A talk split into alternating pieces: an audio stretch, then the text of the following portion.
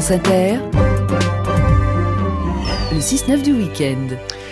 Le Social Lab avec vous, Valère Coréard. Bonjour Valère. Bonjour Eric. Alors cette semaine, on va voir que l'achat de high-tech reconditionné pourrait devenir la norme. Alors là, ce serait une bonne nouvelle Eric. Aujourd'hui, on produit du neuf à tour de bras, très loin, vous le savez, le moins cher possible évidemment, avec toujours plus de matériaux en voie de raréfaction ou déjà rares. Et le réflexe du neuf, eh bien, il a la vie dure, on en a déjà parlé mm. ici et la semaine dernière. C'est boosté par les paiements en 10 fois, vous savez, 10 fois sans frais, les autres réengagements pour X années quand on achète neuf et qu'on fait crédit. Bref, tout est fait pour rendre l'acte d'achat le plus facile possible, quitte à faire monter la température de la planète et puis au passage vider mmh. notre portefeuille. Donc euh, la conséquence de ce modèle de surconsommation, eh bien c'est le grand nombre d'appareils d'occasion en circulation et en parfait état. Ah bah oui, c'est logique puisque la course à l'innovation pousse aussi à acheter avant que le produit ait atteint sa réelle durée de vie. C'est pour cela que des services de vente d'appareils reconditionnés sont apparus et sont intéressants puisque là l'entreprise intermédiaire garantit le produit d'occasion, le prix est évidemment plus bas et l'impact sur l'environnement préservé. Et sur ce dernier point d'ailleurs, on ne se rend pas compte de ce que ça représente. Par exemple, Eric, pour fabriquer une télé de 11 kg, il faut 2,5 tonnes de matières premières d'après l'ADEME, c'est quand même assez énorme. Mmh. L'ADEME au passage, c'est l'agence de l'environnement et de la maîtrise de l'énergie, c'est donc du sérieux. Et quel est le point commun entre une télé, un ordi, une tablette, un smartphone ou une console? Eh bien, ils contiennent tous du pétrole, du charbon, du cuivre, du nickel ou encore de l'argent. Et alors autant dire que les humains qui extraient ces matériaux et qui fabriquent ces super appareils toujours plus modernes, eh bien ne sont généralement pas vraiment embauchés dans un cadre que l'on peut qualifier de moderne. Et la cerise sur le gâteau, en 2017, Eric, 50 millions de tonnes de produits électriques ont fini à la poubelle.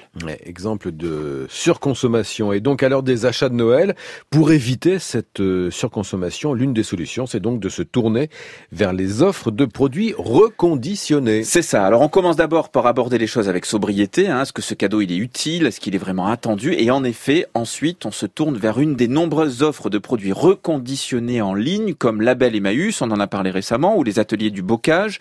Là, c'est la fondation de l'Abbé Pierre qui propose ces services.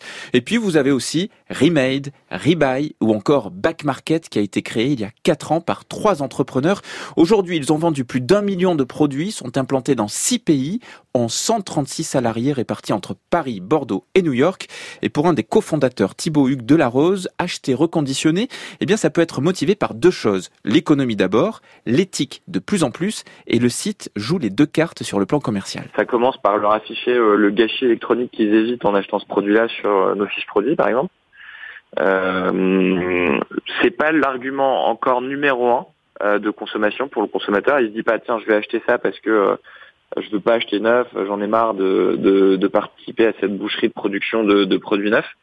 Euh, mais ça a quand même du sens pour de plus en plus de nos consommateurs. Euh, et même pour ceux en fait qui font le, la démarche d'acheter un produit reconditionné parce qu'il est deux fois moins cher qu'un produit neuf.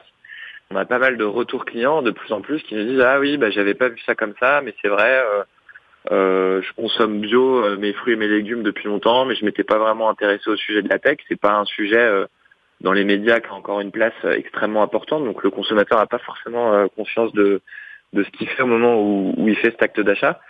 Mais nous, on a euh, dans notre mission bah, de l'éduquer pour, enfin d'éduquer, de l'informer au moins, et on a un devoir pédagogique pour bah, pour qu'il puisse avoir ce réflexe de plus en plus quand il va acheter un, ou consommer un produit tech. Et évidemment, je vous mets les liens de toutes ces solutions pour un Noël placé sous le signe des économies mmh. et de l'écologie sur la page du Social Lab. Et je rappelle aussi, euh, Valère, que la version longue de l'interview de Thibaut Hugues de la Rose, qui est cofondateur de Back Market, est donc aussi sur votre site l'infodurable.fr. Et je rappelle que le Social Lab est évidemment en podcast sur franceinter.fr.